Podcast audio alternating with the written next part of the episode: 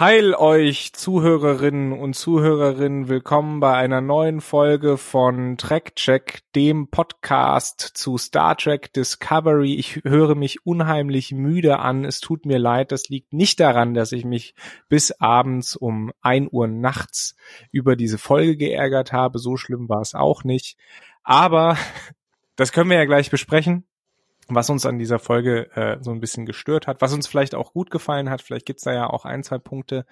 Und äh, ja, wir besprechen die neunte Folge, glaube ich, ist es von Star Trek Discovery, dritte Staffel, Terra Firma, Teil 1 heißt die.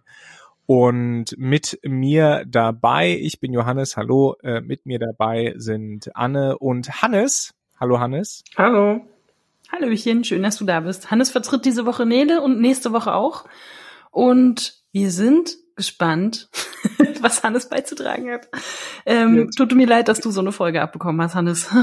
ob ich, ob ich die großen, ob ich die großen Fußstapfen von Nele füllen kann, werden wir sehen. Äh, ja, ach nein, das musst du ja gar nicht. Also du kannst ja auch gerne deinen, deinen eigenen Eindruck hinterlassen. Na, auf jeden also, Fall, natürlich. Was passiert also grob gesagt in dieser Folge? Ähm, Jojo stirbt, weil ihre Moleküle in ihre eigene Zeit und ihren, ihre eigene Dimension zurück wollen. Das erfahren wir in einem Gespräch zwischen Kalber und Kovic. Hab mich gefreut, dass Kovic wieder da ist. Hab mich nicht gefreut, dass er nicht mit Jojo spricht, sondern nur mit Kalber. Das hat nicht ganz dieselbe Spannung, aber hey. Und ja, dann wird beraten, was man macht. Der Sphärencomputer äh, hat eine Lösung, die heißt, fahr zu diesem Planeten, Danus 5 und was da die Lösung ist, das wissen wir nicht, aber wir machen es trotzdem. Ähm, das wird in einer Runde vorgestellt, eine Beratungsrunde. Da ist Captain Saru, da ist Admiral Vance, Burnham, Kalber, Kovic sogar. Und alle so, ja, lass uns auf diesen Planeten fliegen. Und Saru so, nö. Und Admiral Vance sagt, doch, und am Ende heißt es, ja, wenn ein Crewmitglied stirbt, lass es halt nicht sterben, sondern tu, was du kannst. Ansonsten ähm, wirst du es bereuen. Bereuen, genau. Äh, so, also was denn das für eine Arbeitshaltung? So kommen die dazu nischt, sag ich mal.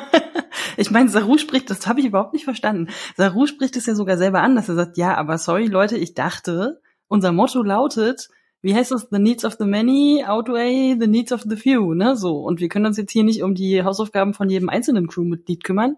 Ähm, es macht halt einfach auch, also, was wir ja letztes Mal auch schon hatten, so rein äh, abwehrtechnisch und, und auch finanziell, äh, nur Sinn, sich irgendwie um äh, die Sachen einer einzelnen Mitgliederin zu kümmern auf diesem Schiff. Äh, und jetzt kommt auf einmal ja Admiral Vance an, der, der Folgen lang ne? vorher. Hm? Eine Mitgliederin. Anne. ja, ja, das Wort habe ich gerade erfunden. Ähm, und und äh, in den drei, keine Ahnung, drei, vier, fünf Folgen davor oder so haben wir auch ständig Admiral Vance, der sagt, sorry, wir können hier keine Detours machen, weil ist nicht, wir haben hier wichtige Sachen zu tun. Und jetzt geht er hin und maßregelt Saru trotzdem. Naja, vielleicht, vielleicht hat er ja noch irgendwie einen Hintergedanken und will Jojo für irgendwas nutzen. Naja. Was mir auch aufgefallen ist, dass es überhaupt keine Konsequenzen aus der letzten Folge gab. Richtig. Also, die, haben, die haben ja einen Krieg angefangen. Und offensichtlich, da war ja auch ja. der Plan hier, die eine, die tun wir quasi, tut so als, würde so einen Befehl ignorieren. Und das, die eine, wen meinst du? Ich hab die Pilotin da. Ich habe bis heute immer noch das Problem, dass ich von der kompletten Brückencrew keine Namen weiß. Macht, da bist du hier total richtig, das ist total okay. Die sind alle ja, so. Detmar und Ovo Sekun und Nilsson, glaube ich, kennen wir. Und die anderen beiden kann ich auch nicht auseinanderhalten. Ja, pff, die kommen auch eh nie dran. Ja. Äh, der einzige Grund, der mir eingefallen wäre, äh, um da diese Aktion zu fahren, wäre vielleicht einfach die Discovery aus der Schusslinie zu bringen, dass die Emerald Chain die nicht gleich findet. Aber ist das ein guter Grund? Ich weiß nicht. Also technisch gesehen verstehe ich sowieso nicht, also klar, die äh, Discovery ist krass wichtig, aber eigentlich gibt also gibt es irgendeine Beschränkung, wie oft die springen können in einer bestimmten Zeit? Und seit wir jetzt etabliert haben, dass das mit dem Spornetzwerk scheißegal ist, anscheinend nicht. so Weil an sich könnte man die doch, wäre es doch eigentlich logisch, die ständig nur mit ja. kurzen Trips durch die Gegend zu schicken und die halt zig Sachen erledigen zu lassen. Genau.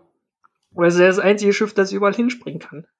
Aber aber dank ihres Antriebs ist sie ja auch mega wichtig und deswegen will man sie nicht in Gefahr bringen. Also und schickt sie äh, ständig irgendwo hin, wo es super gefährlich ist und wo man nie weiß, was man trifft. Da können sie ja dann theoretisch einfach schnell wieder wegspringen. Ich musste auch ganz schön lachen, muss ich sagen. Also es ist so ein bisschen, ich habe so ein bisschen, es tut mir wirklich ein bisschen leid, dass ich langsam anfange, das so ein bisschen zu hate-watchen, weil ich wirklich die ganze Zeit da saß und dann nur so durch halb geschlossene Finger so durchgeguckt habe und gedacht habe, so, was, Leute, das ist doch jetzt nicht euer Ernst. Und allein schon das Gespräch mit ähm, Admiral Vance und Saru, wo der erklärt, wo die noch sozusagen über medizinische Details reden und dann auf einmal heißt es dann ja, das einzige Anliegen äh, von Terranern ist, einen möglichst brutalen Tod zu sterben, wo ich mir dann gedacht habe, so ja, kannst du haben, da muss man jetzt nicht extra irgendwo hinfahren, das können wir auch hier machen. Aber gut, äh, anscheinend ist auch einfach ein Grund, äh, Giorgio dann einfach möglichst brutal auf irgendeinem unbekannten Planeten verrecken zu lassen. Ja, ja, gut, das, ist auch ein Plan, aber was soll das? das ja, das Ziel war es ja, sie auf diesem unbekannten Planeten zu retten. Theoretisch also, schon, aber wenn sie dabei drauf geht, wäre es dann ehrlich gesagt auch egal, oder? Ich meine. Das ist richtig, ja. ja. Sie hat ja nur eine fünfprozentige Chance, da irgendeine Heilung zu finden. Ich meine, das muss man sich auch mal vorstellen. Ja, also entweder stirbt sie mit Sicherheit oder sie überlebt mit einer ziemlich, ziemlich großen Unwahrscheinlichkeit. Ich frage mich was sowieso, wie sowas ausgerechnet wird. Ich meine, äh, wenn ich nicht gerade in der Sekunde, in der ich jemandem erkläre, was er für Überlebenschancen hat, den vielleicht nicht gerade in Brand setze oder so, ist nicht sowieso die, die äh, äh, Wahrscheinlichkeit, dass jemand vielleicht eventuell überlebt, immer größer als null. Ja, vor allem, wie kommt man da auf diese fünf Prozent? Ja, wie, also, kommt, wie rechnet man sowas denn aus? Ich habe auch keine Ahnung. Da ist dieser Planet und so Pi mal Daumen fünf Prozent haben wir da, hat, hat sie da eine Chance, eine, ein Überleben zu finden? Oder hat es der Computer ausgerechnet? Aber anhand welcher Daten? Also ich meine, ich meine. Wieso, ja, wieso investiert man überhaupt Ressourcen in sie zu retten? Weil mal ehrlich, da, die hat doch, die trägt doch, niemand mag sie, also beziehungsweise irgendwie, warum sollte sie jemand mögen? Sie trägt praktisch nichts zum, zum, zu, zu irgendwas bei, die ist einfach nur da, motzt die ganze Zeit beleidigt alle, weil, warum? Wenn dann Vance auch noch sagt, das ist ein Crewmember und wenn du das sterben lässt, dann wirst du es dir nie verzeihen. Ja, aber wir reden hier von Giorgio, ja?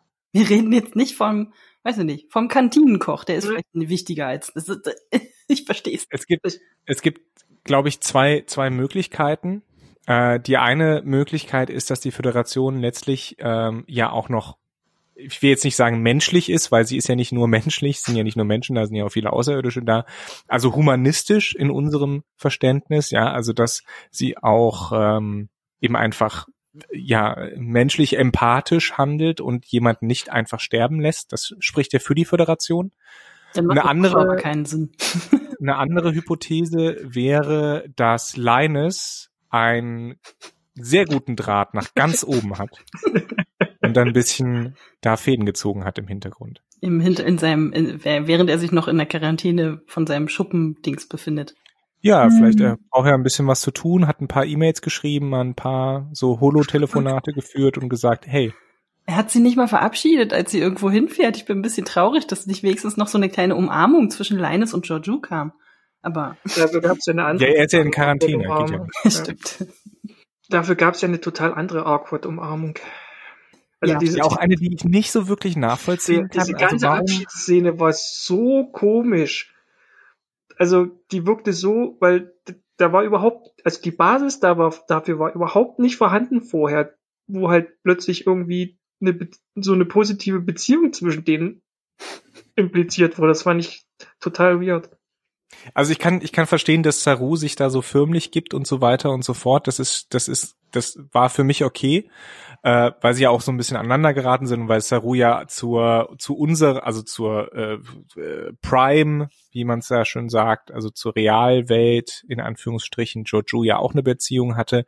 Äh, warum Tilly da jetzt aber das große Herz hat und nach allem, was Jojo ihr gesagt hat, trotzdem noch irgendwie so umarmt und äh, da empathisch ist, also das war, fand ich auch nicht nachvollziehbar. Also ich meine, es, es spricht natürlich irgendwie für Tilly, aber spricht auch wieder nicht für sie als eine, äh, äh, äh, sagen wir mal, würdige Number One, weil hätte die Striker angefangen, alle Leute zu umarmen, die er irgendwo trifft und die er irgendwo hinschickt. Naja, also ein paar Leute konnten sich jetzt nicht über Zuwendungen durch Riker beklagen. Na ne? gut. okay, stimmt.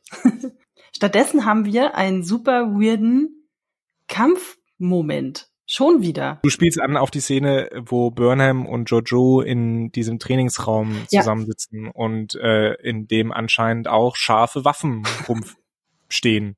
Ich hätte ja gedacht, das wären irgendwie Holo-Waffen oder so. Gab's das nicht früher, dass die auch nee, ich äh, glaube, ich glaub, die haben noch kein Holodeck. Na, Ach so, das, das also technisch gesehen müssten sie jetzt Holodecks haben. Mhm. Stimmt. Ja, im ja, ja, ja, ja, ja, im 31. Jahr, äh, im 32. Jahrhundert ja, aber vielleicht kann das auch nicht nachgerüstet werden. Ja, das kann das sein. Das ist so viel Aufwand. Jedenfalls, ja, ich habe mich auch gewundert, es, ist, es wirkt etwas undurchdacht, wenn dann Leute zu äh, persönlichen Gesprächen, weil sie Sachen miteinander ausfechten müssen, sich ausgerechnet da treffen und dann äh, Wieso trainieren die da überhaupt noch mit solchen Waffen? Ist ja auch eine Frage, die sich mhm. stellen lässt. Naja, also ich meine, Kendo ist eine Sportart, ne, genau wie äh, Kyudo, also Bogenschießen. Äh, das, das kann man schon, das ist halt Kampfsport, das kann man machen. Aber selbst da arbeitest du ja nicht mit scharfen Waffen. oder überhaupt Metallwaffen. Ja, das also, meine ich halt. Also ich meine jetzt, also wenn da jetzt irgendwie Holzstäbe oder sowas, das ist ja klar, weil es halt sportlich ist, aber warum da überhaupt äh, Metallwaffen in einem Trainingsraum rumstehen, äh, mhm. ist schon fraglich. Aber gut, das sind so klassische, äh, das sind so diese Details, wo es einfach, äh, wo halt die Logik bei, bei Star Trek Discovery hat man das häufig, wo es einfach darum geht, irgendwie halt so eine vermeintlich coole Szene zu machen, so mit richtigen Waffen. Mhm. Und deshalb bauen wir die da halt rein, aber da wird halt, äh, und dann hat, und da muss halt der Zuschauer akzeptieren, einfach, weil man ja so eine coole Szene mit den Waffen hat, dass das eigentlich total albern ist. Und ich meine, das wäre ja auch okay. Das wäre, das wäre ja auch okay, wenn nicht der ganze Rest dieser Folge selber total albern wäre. Also diese, man, man nennt das ja Suspension of Disbelief, ja, also die Aussetzung der äh, des eigenen Verstandes quasi, wenn man einen Film guckt, das haben wir ständig, ne? Äh, wieso schafft es Bruce Willis in diesem äh, Hochhaus barfuß die ganze Zeit ein, eine Truppe von Terroristen äh, mit nur einer Maschinenpistole umzulegen? Ja, weil er es halt kann, ne? Also jeder normale Mensch wäre dann nach fünf Minuten oder auch jeder normale Polizist wäre nach fünf Minuten irgendwie äh, äh, erschossen worden worden, aber nicht Bruce Willis, alles okay. Ne, kommen wir mit klar. Wir haben hier jetzt auch diese Situation, ja, die beiden kämpfen miteinander und dann schnappt sich äh, Jojo halt so ein Stahlschwert. Ähm, okay. Wäre ja nicht schlimm. Schlimm wird's halt, weil, weil wir dann noch so weitere Situationen haben, die einfach zu albern sind in ihrer Gesamtkonstruktion und das aber nicht wirklich aufgenommen wird. Es wird halt einfach hingenommen. Und das ist, äh, ja, ich finde, das ist so, so, so ein bisschen der Knackpunkt in dieser Folge. Können wir aber später noch drüber reden. Ja, das und ich ähm, mein, die ganze, der ganze Ausflug, diese ganze, also ich meine, es bringt halt auch, was wir ja letztes Mal auch schon so ein bisschen hatten, es bringt die Story nicht voran. Warum muss ich jetzt, gut, wir haben dieses, sagen wir mal, Geheimnis um Georgiou und ihren Zustand und so weiter, aber äh, irgendwie alle anderen Plotpoints werden jetzt halt einfach liegen gelassen. Also es gibt kurz mal drei Minuten Stamets und Adira und ansonsten war es das so? Und Kann wir ja gucken jetzt Jojo beim, beim Schneeausflug zu, oder was? Wir hatten, ich, wir hatten das im Vorgespräch schon mit Johannes. Ich kann ja, ja mal kurz meine Gedanken. Ja. Äh, als wir, als wir darüber gesprochen haben, wann ich zu Gast äh, sein könnte, war so mein Gedanke. Ich habe den Zweiteiler gesehen. Äh, ich glaube, da war so drei Folgen oder sowas waren da draußen. Ich habe gesehen, okay, in der zweiten Hälfte kommen Zweiteiler. Mhm. Das wäre doch ein guter Moment hier, um zu Gast zu sein da passiert bestimmt was, da weiß man schon ein bisschen, in welche Richtung die Staffel geht. Wir sind in der zweiten Staffelhälfte. Da gibt's bestimmt äh, ein paar Enthüllungen, Plotentwicklungen. Machen die den Sack und, zu. und dann starte ja. ich die Folge und man sieht auf diesem Vorschaubild von Netflix mhm. Giorgio mit dieser Krone mhm. und mein Gedanke war wirklich, oh fuck, es ist ein Spiegeluniversums-Zweiteiler. Vor allem, ich verstehe null, wieso sie diesen Plot wieder rausholen. Wir hatten den so ja. schön begraben in der ersten Staffel. Ich habe mir sogar jetzt tatsächlich nochmal, einfach mal um zu gucken, wie das mit dem Design war und wie, ob, ob zum Beispiel Burnham oder Spiegel Burnham genauso gespielt hat, wie sie jetzt spielt. Äh, Spoiler tut sie nicht. sie hat jetzt anscheinend wirklich eine Karriere Richtung ASMR irgendwie eingeschlagen. Ähm, äh, dazu später mehr. Ähm, äh, äh, wir brauchen, warum brauchen wir das? Warum ist das auch so lang? Das sind jetzt, keine Ahnung, 20 Minuten von fast 40, die wir da irgendwie in dem Spiegeluniversum verbringen. Ähm, wir hätten das doch. Und die nächste Folge bestimmt auch. Also das die nächste ist ja Folge wahrscheinlich also, auch, ja. Also mein, das ist ein Zweiteiler. ein Zweiteiler für eine faktische, für eine relativ unbedeutende Nebenfigur. Die sogar eh noch ihre eigene, ich meine, klar, du brauchst anscheinend, es gibt ja äh, immer so diese Idee von diesem, äh, wie heißt es, Backdoor-Pilot, ne? Also wir wissen ja schon seit Ende Staffel 1, glaube ich, war es schon, ähm, dass auch Georgia ihre eigene Serie kriegt und okay, es darf auch mal kurz einen Moment geben, das kennt man von anderen Serien auch, ähm, dass man da irgendwie so eine Einleitung, so ein, so, ein, so ein Spagat macht, wo man dann vielleicht mit der neuen Serie anknüpfen kann. Aber muss das das Spiegeluniversum jetzt so Aber in dem Format und vor allem muss das so ausführlich in Discovery sein? Kannst du nicht einfach, wenn, also meinetwegen, ich nehme die Szene mit dem Portal, über die wir gleich noch reden, gerne hin, aber dann hätte das doch gereicht, einfach zu sagen, ja, die war weg und ich weiß auch nicht, wo die ist. Und dann hätte man das alles schön in eine Extraserie auf, aufteilen können. Ich muss mir doch jetzt hier nicht 20 Minuten lang Kajal und, und Latexgewitter anglotzen. Vor allen Dingen, vor allen Dingen weil, weil wir ja immer noch nicht, also ich habe immer noch keine Ahnung, was, was, in was für eine Richtung diese Staffel eigentlich gehen soll. also verkauft wurde uns am Anfang in den Trailern und sowas, äh, die Föderation ist am Ende und sie versuchen die Föderation aufzubauen. Und davon sieht man, seitdem sie die Föderation gefunden haben, faktisch nichts mehr. Ja. So, dann äh, am Anfang der Staffel kam dann dieser der Burn äh, hinzu. Dann äh, entwickelte Burnham plötzlich diese äh, äh, musste unbedingt rausfinden, warum es den gab. Da fehlte mir zum Beispiel auch die Erklärung, wieso die sich plötzlich so extrem auf dieses Thema fixiert, während alle anderen um sie herum alle so, ja gut, ist halt, aber muss man ja nicht, können wir vielleicht Zeit haben. So, und, Morgen vielleicht, keine Ahnung. Und da, das, das, das wird jetzt so ein bisschen im Schneckentempo vorangetrieben. Jetzt hat man noch diesen, diesen Krieg hinzugeholt, weil man muss ja immer einen Krieg haben in Star Trek Discovery. Achso, jetzt mit der Grünen, ja. Hm? Ja, aber das ist auch so ein, so ein halbgares Ding, weil wir ja auch überhaupt keine Ahnung haben, wer diese, was, was diese, was ihr, wer ihre Gegenspieler so richtig sind. So, die, die hat man jetzt einmal gesehen und dann einmal diesen Planeten, aber irgendwie so wirklich, und was, was, ist, und jetzt machen sie einen Zweiteiler übers Spiegeluniversum fünf Folgen vor Schluss. Also ich habe ich hab halt das, das böse, die böse Vorahnung, dass wir in dieser Staffel gar nicht so weit kommen tatsächlich, sondern dass am Ende, es sind ja jetzt nur noch drei oder vier Folgen. Ich, ich glaube, 13 Folgen sind's ja. Mhm. Genau, also der, ähm, der Zweiteiler und dann noch drei. Genau, wir sind es in Folgen. Okay, also ja, wir haben jetzt genau. noch vier Folgen vor uns, genau. Ähm, und ich, ich, ich habe die Befürchtung, natürlich kann es sein, dass sie in den letzten beiden äh, Episoden nochmal noch mal stark das Tempo anziehen, aber ähm, ich habe die Befürchtung, dass wir einfach auf einem riesigen Cliffhanger sitzen bleiben werden, der uns dann in Staffel 4 äh, hineinführt. Und dann frage ich mich natürlich auch, warum dann überhaupt diese Staffel? Was soll das denn?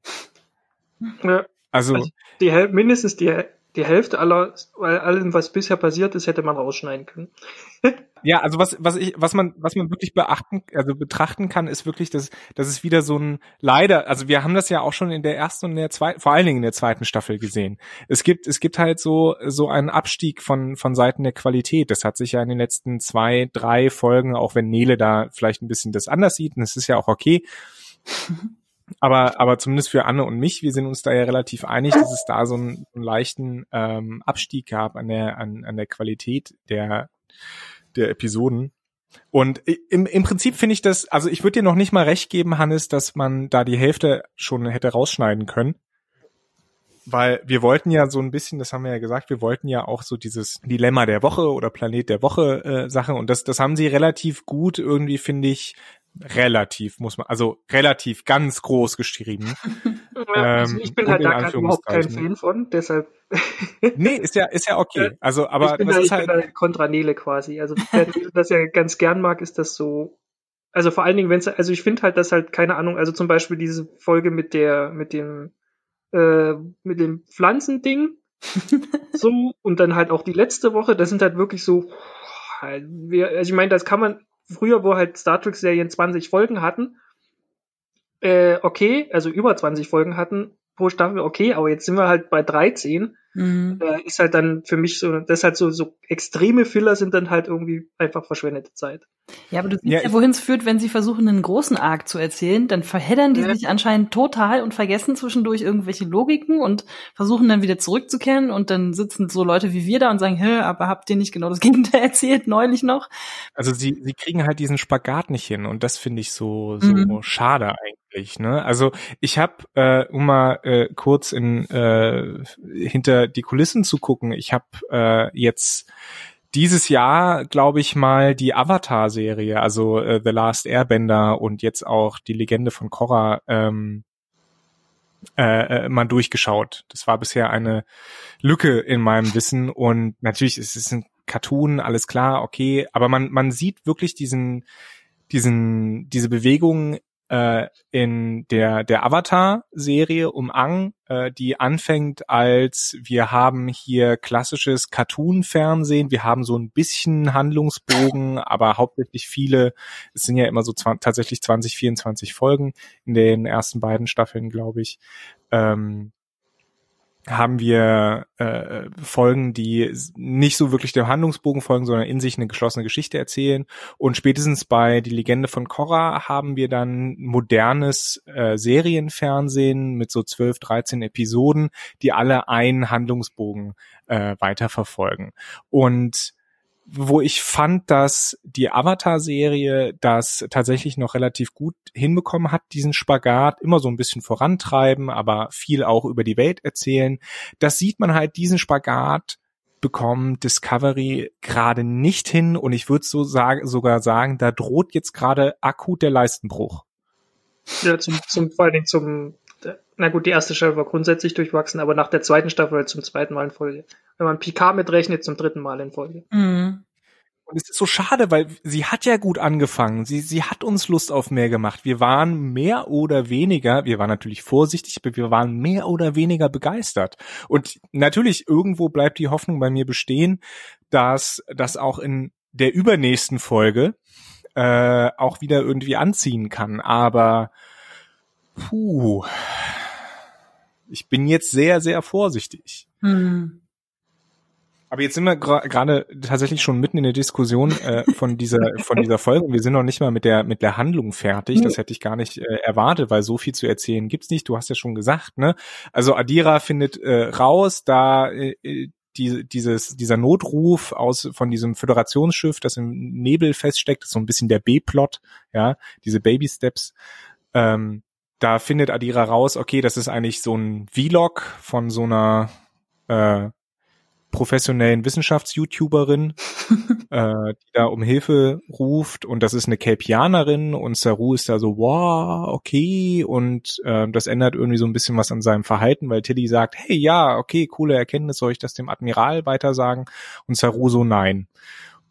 Und das war's. Mhm. Das, das ist, das ist der Plot für, für den großen, die große Frage um, was hat den Burn äh, ausgelöst, also diesen Brand, ja.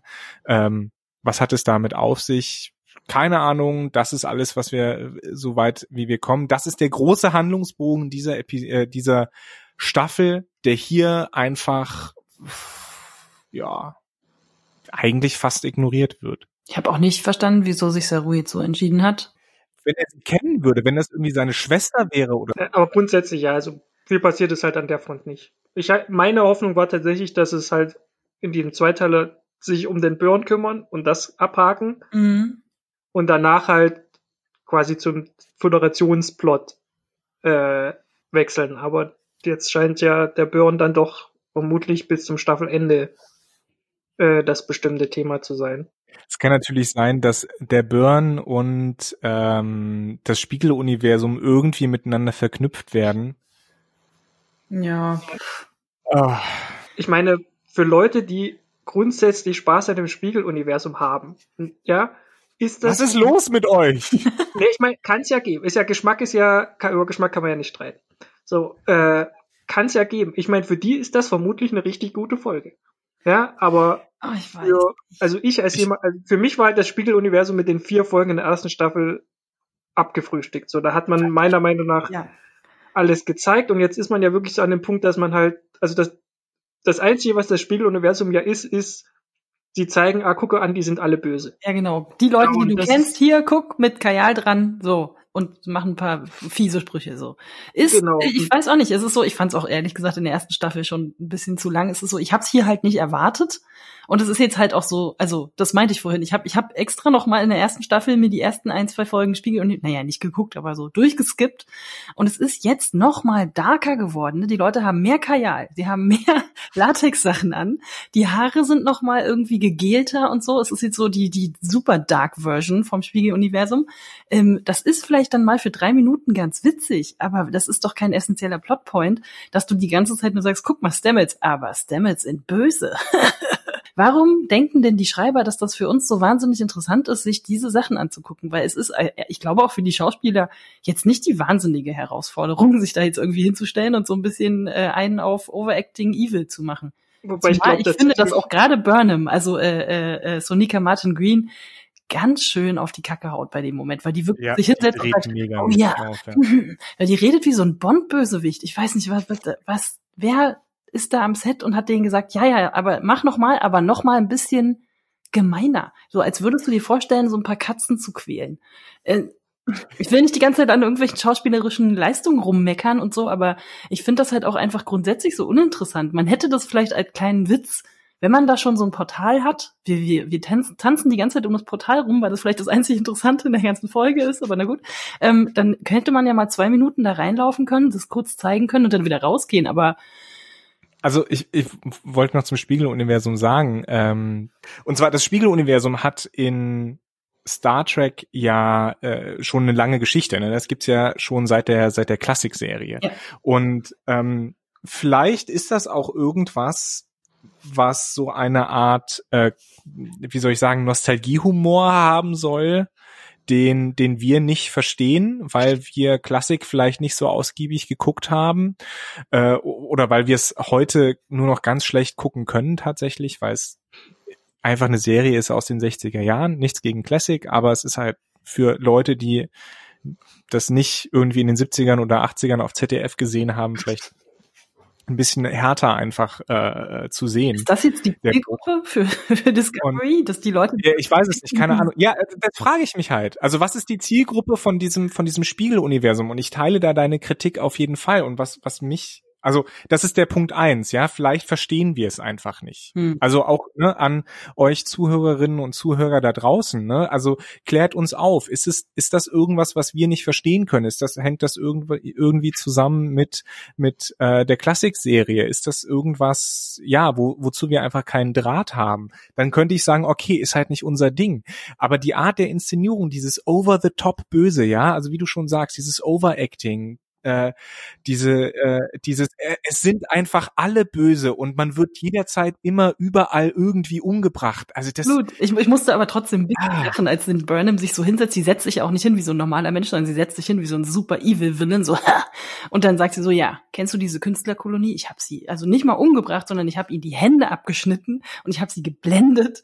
Und denkst du so, ja, das sind so Sachen, die man sich völlig übertriebenermaßen abends in der Kneipe vielleicht mal so entgegenwirft. Aber sorry, Leute, das könnt ihr doch nicht in so ein Drehbuch schreiben. Und das ist mein, mein größtes Problem mit diesem, mit diesem Spiegeluniversum einfach, ist, dass es nicht funktioniert. Also es funktioniert insofern nicht, als dass es keine, es ist keine dystopische Parodie auf die Föderation. Dazu ist es einfach zu böse irgendwie, ja, und es, es untergräbt auch nicht Elemente der Föderation, sondern es ist halt einfach nur böse. Zum einen, zum anderen ist es noch nicht einmal eine Kritik am Faschismus, Totalitarismus oder von mir aus an den fucking Nazis, ja. Es ist halt einfach nur, wir sind so mega böse. Und also es ist einfach nur übertrieben albern böse, weil es so gewollt übers Knie gebrochen mit dem Holzhammer und dann noch mit Hammer und Meißel hinterher einfach böse ein, überall eingeritzt ist, keine Ahnung, dass die Wände nicht vor Blut triefen, ist schon ist schon ein Wunder. Oh, das stimmt. Ja. Und was soll das? Was, was sagt uns das? Ich könnte es ja verstehen, wenn es irgendwie da um Jojo und eine Entwicklung ihres Charakters geht, aber dann brauchst du, dann, dann kannst du das auch irgendwie subtiler machen. Das ist so, ah, Jetzt haben wir die interessante Situation, dass die subtilste Person Georgiou ist. Und das muss man auch erstmal schaffen. Vor allem, was mich auch noch inhaltlich einfach jetzt mal kurz inhaltlich, mal weg von den Looks, stört, ist, die reden die ganze Zeit, weil sie ja zurück in der Timeline äh, äh wieder jetzt, also geht ja auch ein bisschen darum, wir sind dann ja wieder ein Stück zurück in der Zeit. Sie reden die ganze Zeit auch über Lorca und dass irgendwie jetzt Burnham was mit Lorca hat und keine Ahnung. Äh, aber wir sehen ihn nicht. Anscheinend konnten sie den Schauspieler nicht verpflichten oder so. Und das geht mir total auf den Keks, dass er nicht mal wenigstens irgendwie kurz mal durch die Szene läuft oder irgendwas. Es ist so. Ja, vielleicht, wir haben ja noch Teil zwei. Doch, bitte. Weil ich das dann halt auch albern fände, weil, also, ihn dann nur um Teil zwei zu bringen, ist dann auch komisch, finde ich. So, denn ja, es ist jetzt auch nicht so, als würden wir dringend auf ihn warten. Ich habe nur die ganze Zeit gedacht, wenn ihr die ganze Zeit von ihm redet, weißt du, dann wäre es besser, wenn ihr ihn auch gecastet hättet, damit er auch im Drehbuch Sinn macht, dass er überhaupt erwähnt wird und nicht es so, ist, hä? Es, es besteht ja noch irgendwie gefühlt die Möglichkeit, dass man ja quasi, also soweit ich das verstanden habe, haben ja damals die Lorcas geswitcht. Also der, der eine Lorca ist hier gelandet, äh, im Prime-Universum gelandet und der andere ist anscheinend noch da technisch gesehen könnte ja jetzt Giorgio nach diesem Switch auf den mhm. guten Orca treffen mhm. und den mit durch die Tür bringen. Mhm. Wenn sie denn dann wieder bei der Tür sind, um, weil, also zumindest der Darsteller hat sich ja immer so ein bisschen nebulös über mögliche Rückkehrpläne geäußert. Auf der anderen Seite ist halt so der klassische, ne, solange du die Leiche nicht gesehen hast, mhm. Da ist da immer halt die Tür offen im, im Fernsehen. Was ich noch grundsätzlich, glaube ich, zu dem Spiegeluniversum äh, festhalten muss, warum, also mir das, zum, warum das so nicht wirklich funktioniert, ist, glaube ich, auch aufgrund dieser Menge der Zeit, die wir da mittlerweile verbracht haben. Also wenn du, wenn du halt keine, ich glaube, dass man halt so, wenn man halt, ich glaube, bei Deep Space Nine gab es eine Folge, in der das mal war. Ich bin mir nicht sicher, ich glaube, in der Originalserie auch nur eine. Mhm. So, und ich glaube, in einer Folge kann man das noch so ein bisschen verkaufen. Ja. Und da wird's halt auch un, un, äh, zunehmend unrealistisch. Halt, also wenn du halt einfach nur eine Folge hast, mit, sagen wir mal, da bleibt vielleicht 30 Minuten übrig, die man äh, in diesem Universum verbringt, dann, dann ist ja nicht viel mehr mit, ah, guck mal, der ist böse, der ist böse, der macht böse, fertig. So, und dann ist man halt wieder äh, in seiner normalen Welt und alles ist in Ordnung. Aber dadurch, dass man halt wirklich jetzt, das jetzt die viereinhalbste Folge die man, und dann kommt ja noch eine dazu und da ist halt dann einfach auch so, okay, wir, wir stoßen jetzt an die Grenze dessen, wie man dieses Universum halbwegs logisch, wie das überhaupt halbwegs logisch funktionieren soll. Dass sie selber keine Idee haben, das zu füllen, sonst hätten wir diese ganze komische Cirque du Soleil Nummer nicht. Ich finde das eh immer schwierig, wenn du so Theater in Filmen oder so so Aufführungen in äh, irgendwelchen anderen Handlungsbögen drin hast, weil ich finde das immer wahnsinnig langweilig, weil da meistens einfach nur noch mal im Kern erklärt wird, was denn jetzt das Problem mit den eigentlichen Charakteren ist. Die gucken sich das dann an, dann gucken sich die Leute gegenseitig alle böse an und dann kommt irgendeine Messer und das ist ja genauso. Es ist so. Ugh. Ich mache jetzt mal was äh, äh, für, da, da wird sich hoffentlich Hannes so ein bisschen drüber freuen. Es gibt ja äh, in Dungeons and Dragons und auch in Pathfinder, zwei sehr großen äh, Tabletop-Pen-Paper-Rollenspielen, gibt's ja dieses ähm, System der Gesinnung, ja. Äh, chaotisch, äh, neutral und rechtschaffen und äh, gut, neutral, böse. Und eine Figur kann eine von diesen äh, neuen Kombinationen haben, sollte eine von diesen neuen Kombinationen haben. Es wird auch immer darüber gesagt, eigentlich ist dieses Gesinnungssystem ein bisschen scheiße, aber es ist zu tief eigentlich in den Regeln mittlerweile verankert. Und ich habe das Gefühl, alle in dem äh, Spiegeluniversum sind chaotisch böse. Und es gibt ja, so, so ein Mix, glaube ich, also ein Mix aus chaotisch böse und aber auch ein bisschen rechtschaffen böse. Weil äh, ja, aber sie sind die halt folgen ihren bösen Regeln in gewisser Weise. Moment, ihr habt mich gerade ein bisschen verloren. Was ist denn rechtschaffen böse? also man man entwickelt seine Figur. Ich habe das noch nie gespielt, sorry, ähm, aber vielleicht ja manche unserer Hörer auch nicht. Also man entwickelt am Anfang seine Figur und legt dann sich dann da auf dieser Skala so einen äh, Eigenschaften. Genau, also mittlerweile eigentlich geht es so ein bisschen darum, dir so ein, also man kann das unterschiedlich krass ausspielen. Es geht so ein bisschen darum, dir halt so eine Moral, einen Moralhintergrund zu geben. Mhm. Genau. Na, äh, daran, da, entsprechend handelt dann die Figur und der Erzähler sagt dann, du musst jetzt aber dahin, weil du bist ja so und so drauf, so ungefähr. Genau, na, technisch gesehen kann sich sogar deine Gesinnung ändern, wenn du deinen Spieler plötzlich anders spielst, dann kann dein Spielleiter zu dir auch sagen, okay, das waren aber jetzt alles Handlungen, die eigentlich nicht mehr zu deiner Gesinnung passt, du müsstest jetzt eigentlich das und das. Genau, und je nach, je nachdem, welchen Charakter du spielst, kann das halt auch wichtig sein, wenn du halt den, den rechtschaffen guten Paladin spielst, der sich an seine Schwüre und Versprechen hält und äh, Arme beschützt und äh, das Böse verfolgt, wo immer er es sieht und hinrichtet, mhm. ähm, dann kann das natürlich ein Problem werden, wenn du nicht entsprechend diesem Kodex handelst. Ähm, und Rechtschaffen in diesem Zusammenhang heißt, äh, wie ich eben gesagt habe, du hältst dich an deine Versprechen, du hältst dich an die Gesetze, ähm, du ähm, behandelst, ne, das ist jetzt äh, in dem Bereich gut. Also ein krasses Beispiel für rechtschaffen Böse wäre ein SS-Offizier. Achso, er hält sich an seine in ihm immanenten Gesetze und wenn ihm gesagt wird, du hast jetzt gefälligst alles zu töten, dann macht er das auch. Okay. Genau, aber ist halt. Er wechselt nicht einfach genau. plötzlich auf die gute Seite. Okay, verstanden. Genau, so ein bisschen. Genau. Und das Problem ist aber, äh, und das sehen wir ja im Spiegeluniversum, deswegen funktioniert das logisch für mich nicht. Ähm, wir haben diese hoch äh, professionellen Leute in diesem Universum, die äh, Schiffe führen und so weiter und so fort. Aber wenn die quasi sich gegenseitig ständig abmurksen, dann kann doch nichts dabei herauskommen. Wie können diese Leute da überhaupt landen? Wenn du nur aufsteigen kannst, indem du deinen Vorgesetzten ermordest, äh, wie, wie, wie hast du, wie kommst du überhaupt dahin, ein Schiff irgendwann noch zu führen?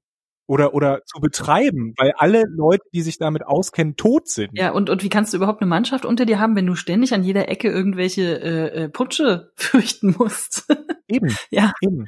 Ja. dann lässt du doch äh, sofort die Leute, die nicht äh, einen Hauch oder die einen Hauch an Illoyalität zeigen, die lässt du doch sofort hinrichten. Das funktioniert halt nicht und das ist das was ich meine mit, es ist, es ist keine Kritik an diesen Systemen, weil dann würden wir Leute sehen, die abartige Verbrechen machen ja. ähm, und sich das vor sich selbst rechtfertigen können äh, oder oder die halt einfach nicht drüber nachdenken. Ne? Dann haben wir wieder, jetzt komme ich wieder mit Hannah Arendt, ne? die die Banalität des Bösen. Ja, das könnte eine, eine Geschichte sein, die man in diesem Spiegeluniversum erzählen könnte. Aber das das haben wir nicht. Es ist alles einfach so überzeichnet böse ja. und und unglaubwürdig einfach. Es funktioniert intern nicht. Und das ist, das ist genau der Punkt, der, mich stört. Ne? Wenn es, wenn es einfach nur albern wäre, ja, und irgendjemand in der in der Folge würde sagen, also echt dieses Spiel, dieses Schwert sieht ja aus wie mein Spielzeugschwert und das das ist tatsächlich der Fall, wenn wenn Jojo ihr scheiß Schwert zückt als äh, Kaiserin, denke ich mir, ja, das hatte ich früher auch, war von He-Man. äh, also ist nicht wirklich der Fall, aber so sieht's halt aus, ja. ja ich glaube, ähm, ich glaube Michelle Jo ist auch äh, drei, vier Köpfe kleiner als du. da muss sie, muss die Requisite das immer ein bisschen anpassen, alles. Ich glaube, Michelle Jo ist vor allen Dingen bessere Requisiten gewöhnt, wenn ich äh, mir so uh, Tiger ja. Dragon angucke oder sowas. Egal. Ja. Ähm, also wenn das irgendwie innerhalb der Serie äh, mal aufgenommen werde, von wegen, ne, ihr seht schon alle ein bisschen lächerlich aus hier, ne? Oder sonst irgendwas. Also da so ein gewisses Augenzwinkern, äh, dass man sagt, wir nehmen das selbst jetzt nicht super ernst, ja, dann wäre das okay. Aber so ist es halt ist es zum einen absolut lächerlich und zum anderen wird es aber total ernst genommen und das funktioniert halt einfach nicht. Und damit möchte ich mich jetzt aus dieser Diskussion verabschieden, weil ich eigentlich nämlich in unserem äh, in unserem äh, Dokument, äh, was wir immer so ein bisschen anlegen, um die Folge zu strukturieren, gesagt habe, das könnt ihr schön zu zweit ausdiskutieren. Das hast du, glaube ich, am meisten dazu gesagt. Ja, wollen wir ja, einfach, leid, weil es mich einfach so aufregt. Wollen wir hier einfach einen Cut machen, weil wir haben uns jetzt alle, glaube ich, mehrfach bestätigt, dass wir das alles nicht so. Ja. Ich möchte gerne noch mal über die Tür reden und über den Typen, der da sitzt. So, weil Hannes hat da, glaube ich, auch ein bisschen was äh, äh noch rausgefunden zumindest. Weil das ist, finde ich, so fast die einzig interessante Szene der ganzen Folge, wo wir dann eben auf diesem Planeten, der, ja gut, ne, also irgendwo, da liegt halt Schnee und äh, laufen da ja so ein bisschen durch die Gegend. Bei einem hat ihre, ihre Messgeräte dabei und dann stellen sie fest, okay, irgendwo hier muss wohl diese Lösung sein, die die, die Sphäre, Datensphäre ausgespuckt hat.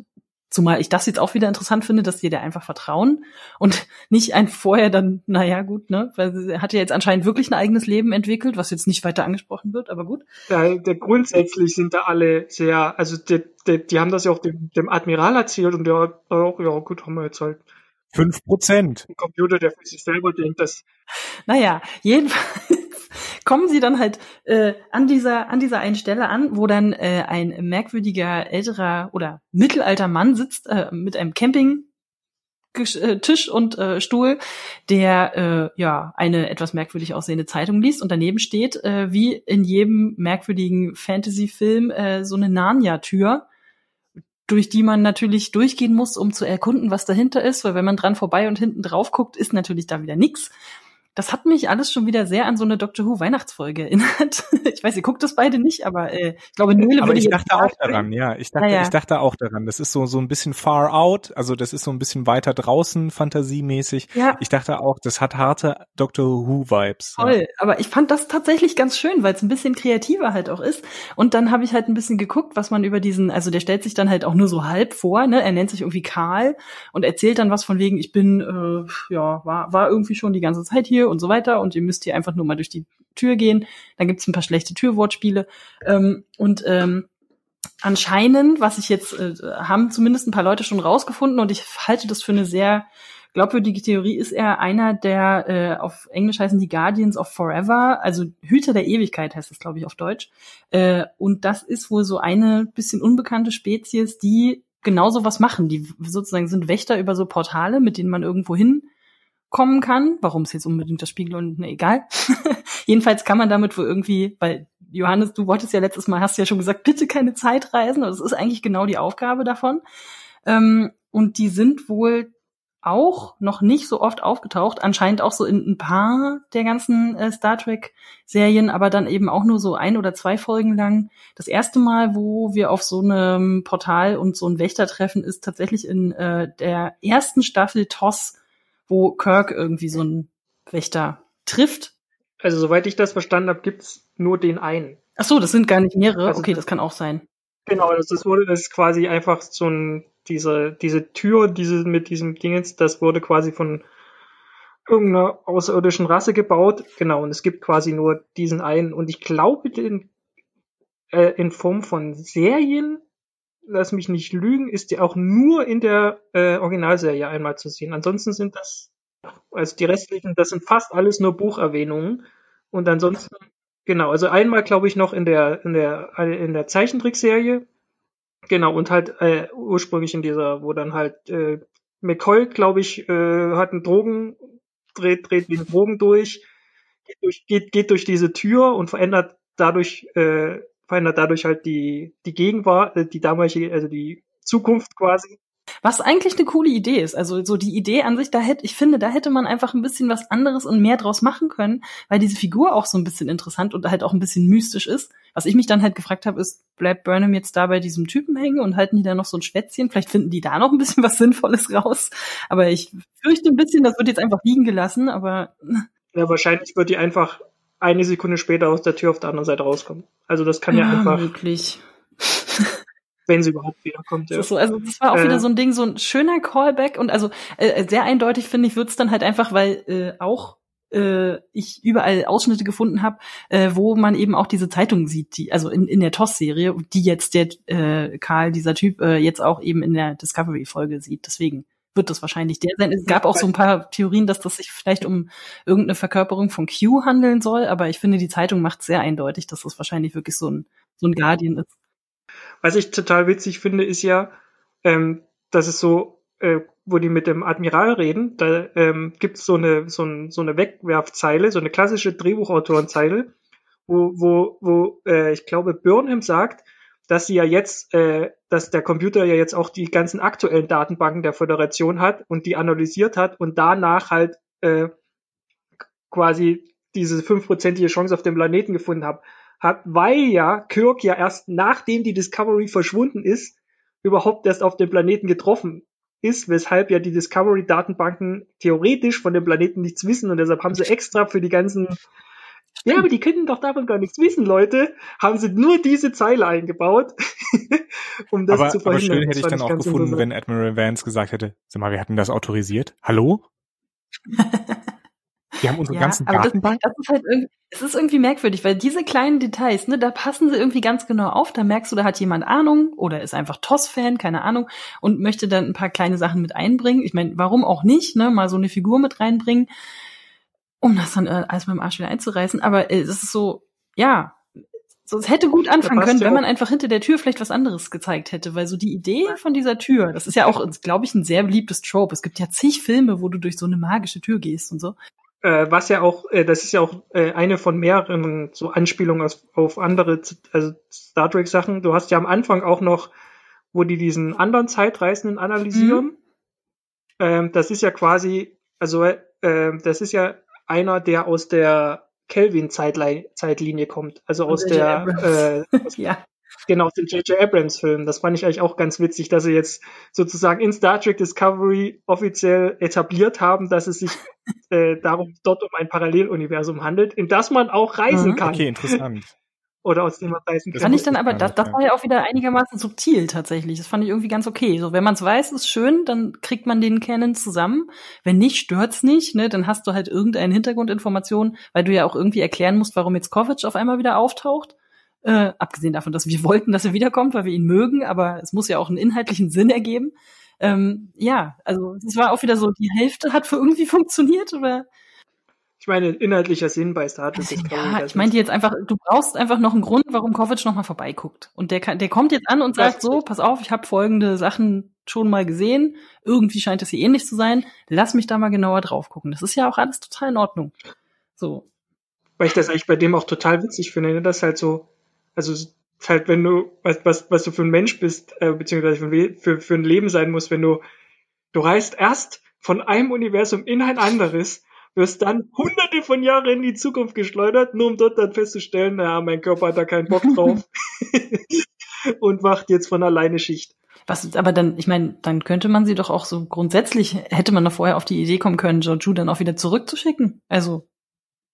Ja, das dürfen sie ja nicht mehr. Das, sind doch jetzt, das haben sie doch etabliert, dass diese ganze Zeitreiserei durch diese Zeitreisenverträge doch jetzt ganz, ganz großes Tabu Ach, ist. Bla, bla. Die halten sich an keine Regeln. Wahrscheinlich, ich meine, wahrscheinlich schicken sie sie durch die Tür zurück, weil ich habe ja, ich glaube ja, dass, also wenn, wenn diese Sektion 31 Serie, die wird meiner Meinung nach nicht in der Zukunft, also nicht in der Gegenwart von Discovery spielen. Das glaube ich also nicht.